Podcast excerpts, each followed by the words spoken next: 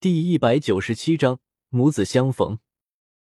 吱呀一声，房门打开，见到的却是一堵人墙。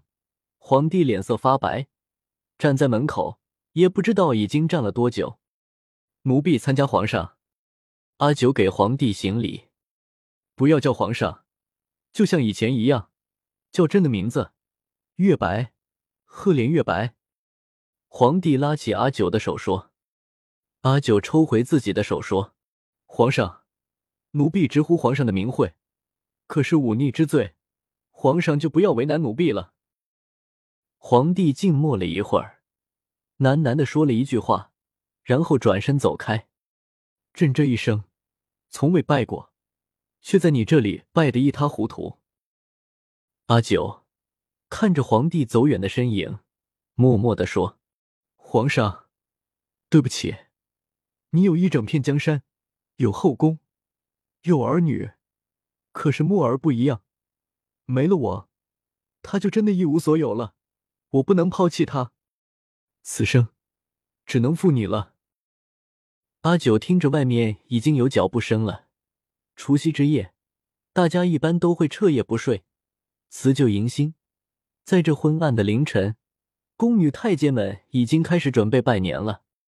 阿九在陆公公那里拿了那把皇帝赐给三皇子的宝剑，然后朝如妃的如意殿走去。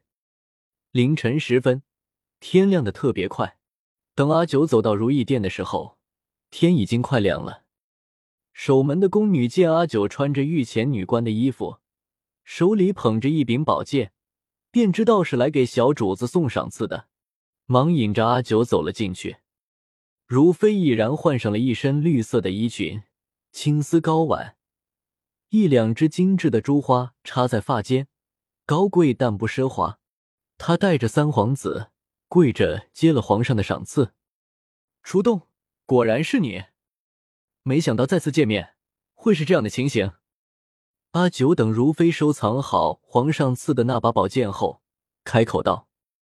如妃在如意殿正厅的那个宽阔的主位上落了座，看着阿九道：“这世上没想到的事情可多了，本宫也没想到雪梨坊的雪姑娘会是高高在上的皇后，更没想到皇后明明已经死了，怎么又会出现一个阿九？呵呵，你说跟你比起来，我带给你的没想到又算什么呢？”阿九笑了笑说：“奴婢没有别的意思，如妃娘娘既然身为后宫的一位妃子。”就要时刻记住自己的本分，一些不该妄想的就不要奢求。有时候过好自己的生活，尽好自己的本分，才是最正确的路。阿九说着，朝三皇子看去，这一次离得很近，阿九一眼就看到三皇子那张酷似木儿的脸。如果说云岚也很像云岚，但是也只是一两分相似。可是三皇子的脸。分明就是木儿的缩小版，有着八九分的相似。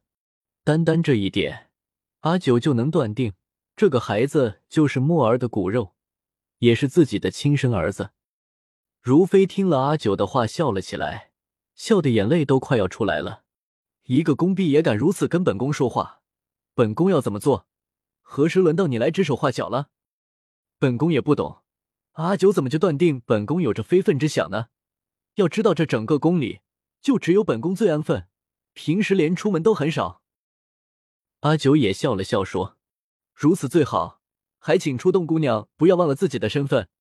皇上可以让你在这宫里享受荣华富贵，也同样可以让你一夜之间什么都没有。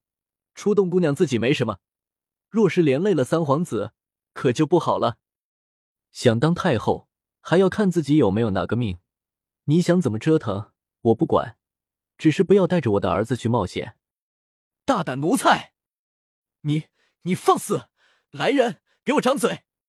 如妃一时之间盛怒无比。武姬的出身是如妃的软肋，如今她位极皇妃，又诞下了皇子，只要再加一把劲，很有可能就是那尊贵无比的太后。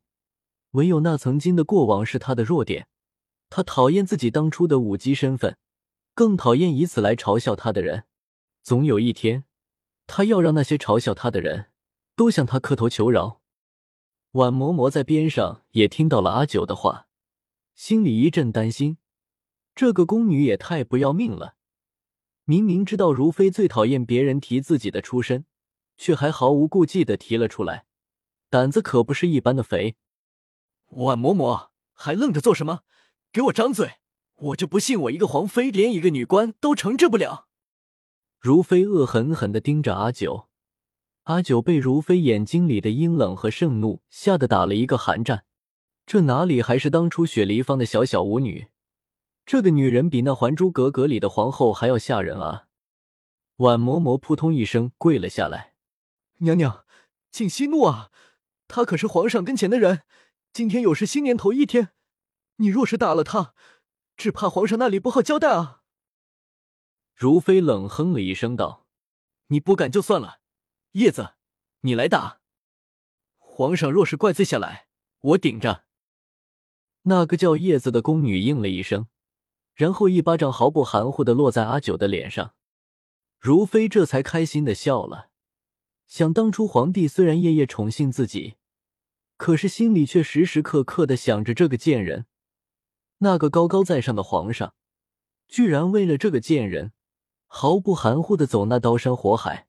只要是女人，没有几个可以容忍自己的男人心里挂念着别的女人。今天。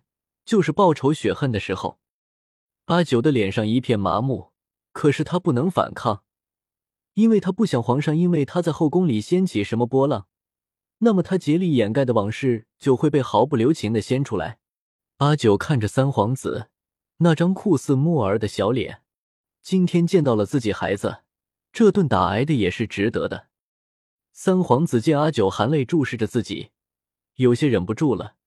他爬到如妃坐着的位置上，摇着如妃的胳膊说：“母妃，你饶了他吧，你看他都流血了。母妃，皇儿求你了。”如妃让人将三皇子抱走，然后看着阿九说：“真是个狐媚的女人，不仅皇上被你迷住了，就连本宫的儿子都来为你求情了。你着实可恶，接着打，给我狠狠的打。”三皇子被婉嬷嬷强行抱走了，急得哇哇大哭。母妃，不要打了！母妃。婉嬷嬷怕如妃又因此而迁怒于阿九，连忙抱着三皇子去了内室。正在这时，一个声音响起：“住手！”